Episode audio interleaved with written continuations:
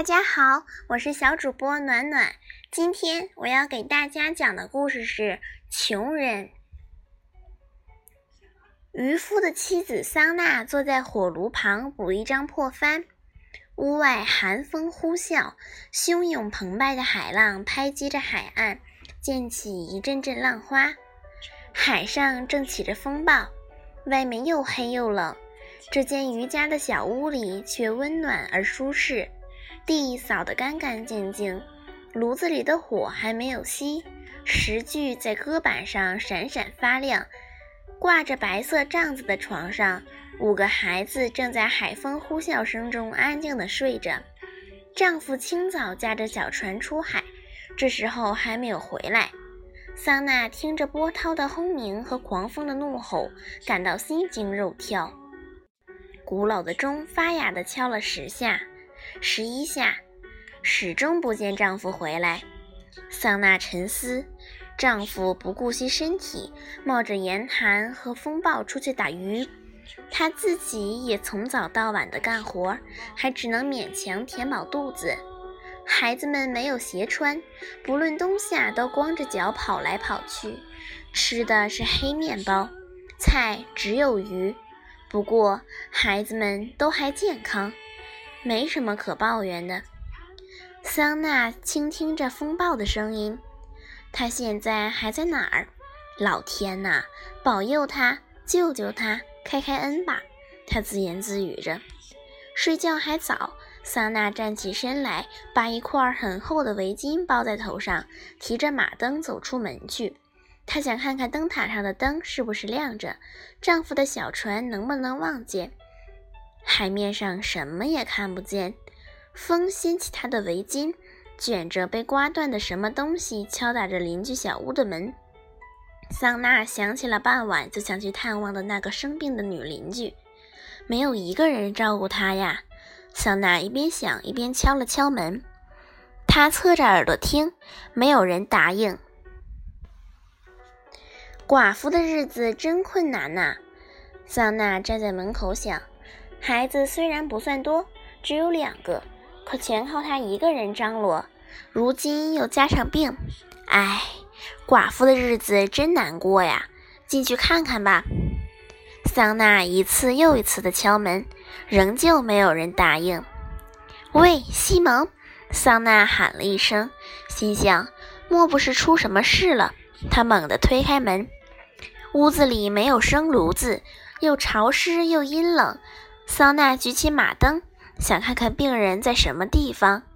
首先投入眼帘的是对着门的一张床，床上仰面躺着她的女邻居，她一动不动。桑娜把马灯举得更近一些，不错，是西蒙。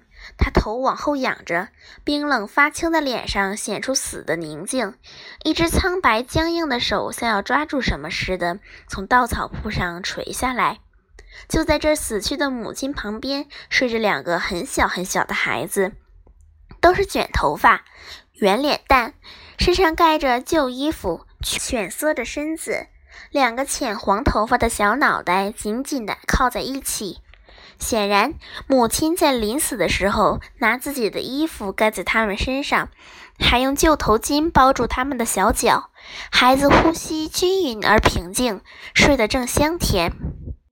桑娜用头巾裹住睡着的孩子，把他们抱回家里。她的心跳得很厉害，自己也不知道为什么要这样做，但是觉得非这样做不可。她把这两个熟睡的孩子放在床上，让他们同自己的孩子睡在一起，又连忙把帐子拉好。桑娜脸色苍白，神情激动，她忐忑不安地想。他会说什么呢？这是闹着玩的吗？自己的五个孩子已经够他受的了。是他来啦？嗯，不，还没来。为什么把他们抱过来呀？他会揍我一顿的。嗯，那也活该，我自作自受。嗯，揍我一顿也好。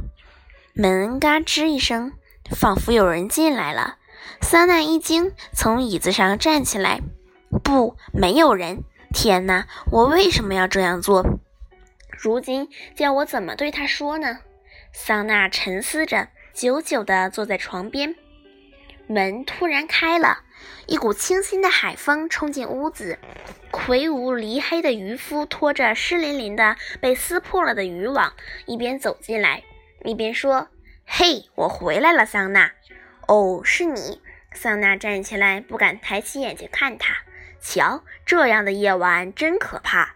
是呀，是呀，天气坏透了。哦，雨打得怎么样？糟糕，真糟糕，什么也没有打到，还把网给撕破了。倒霉，倒霉！天气可真厉害，我简直记不起几时有过这样的夜晚了，还谈得上什么打鱼？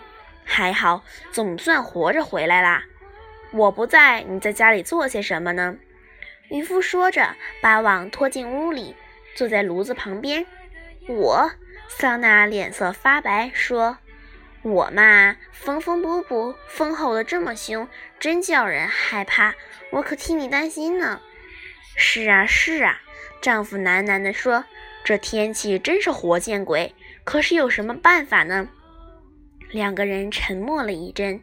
“你知道吗？”桑娜说。咱们的邻居西蒙死了，哦，什么时候？我也不知道，大概是昨天。哎呀，他死的好惨呐！两个孩子都在他身边睡着了。他那么小，一个还不会说话，一个刚会爬。桑娜沉默了。渔夫皱起眉，他的脸变得严肃忧虑。嗯，这是个问题。他搔搔后脑勺说。嗯，你看怎么办？得把他们抱来，同死人待在一起怎么行？哦，我们，我们总能熬过去的。快去，别等他们醒来。但桑娜坐着一动不动。怎么啦？不愿意吗？你怎么了，桑娜？你瞧，他们在这里啦。桑娜拉开了帐子。谢谢大家。